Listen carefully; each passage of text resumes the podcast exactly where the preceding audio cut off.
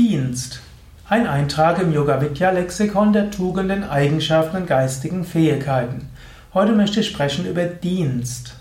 Dienst ist im engeren Sinne ja keine Tugend und keine Eigenschaft, sondern Dienst ist etwas, was man tut.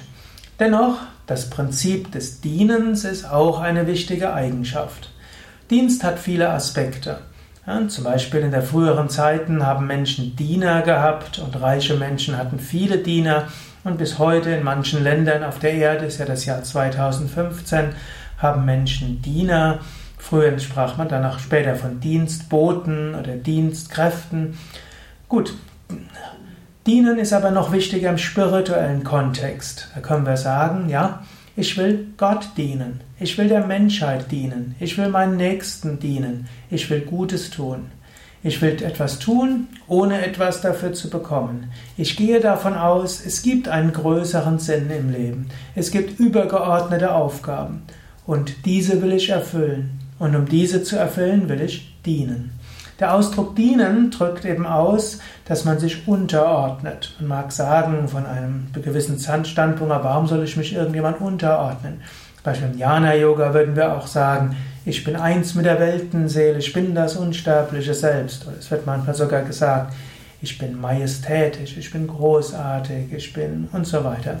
Das ist ein Aspekt, das ist der Jnana-Yoga.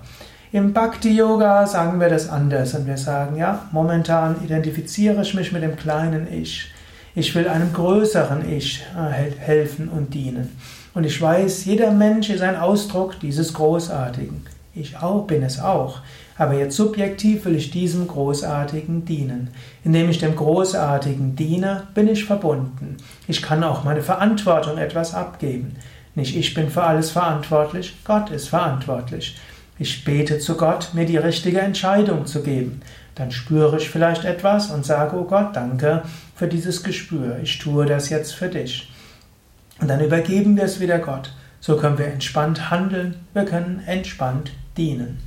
Es gibt auch ein schönes Gebet, das wir bei Yoga Vidya, ich lebe ja in einem Yoga Vidya Ashram, jeden Morgen und Abend äh, im Rahmen des Satsangs, also der gemeinschaftlichen Meditation und Mantra singen, zum Abschluss singen. Das besagt, äh, Tayena Vacha, was auch immer ich tue mit meinem Mund und meinem Körper, mit meiner Sprache, meiner Sendriya, mit meinen Emotionen und mit meinen Sinnen, Buddhyatmanava, mit meinem Intellekt und mit meiner Wesensnatur, Karomiyatyat, was auch immer es sein, und Buddhyatmanava mit meinem Intellekt und auch mit meinem Selbst, Karomiyatyat, was auch immer es sei, Narayana iti samapayami, ich bringe es den Gott dar, der in allen Wesen ist. Mit anderen Worten kann man auch sagen, was auch immer ich tue, ich tue es als Dienen, als Dienst.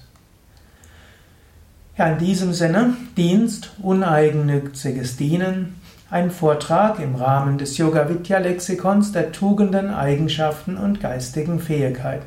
Natürlich, im Yoga geht es auch um Freiheit. Natürlich geht es nicht darum, dass wir uns einem Menschen unterwerfen wollen. Es geht auch nicht darum, dass wir eine Dienermentalität gegenüber Reichen oder Adligen oder Politikern entwickeln wollen. Das Ideal des ja, Yoga ist ein Mensch, der sich mit Gott verbunden fühlt, der keine Angst vor irgendetwas hat, der sich verbunden fühlt mit allen Wesen und dann sein Leben dem Dienst an seinen Mitmenschen, dem Dienst an der Gesellschaft, dem Dienst an Gott und dem Dienst an einer höheren Wirklichkeit widmet.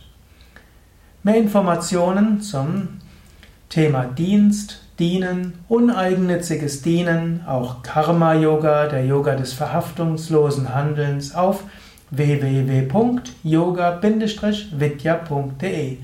Dort findest du ein Suchfeld und dort kannst du eingeben Dienst oder Dienen oder Karma, Yoga oder auch uneigennütziges Dienen und so findest du viele spirituelle Tipps und Ratschläge für Yoga im Alltag.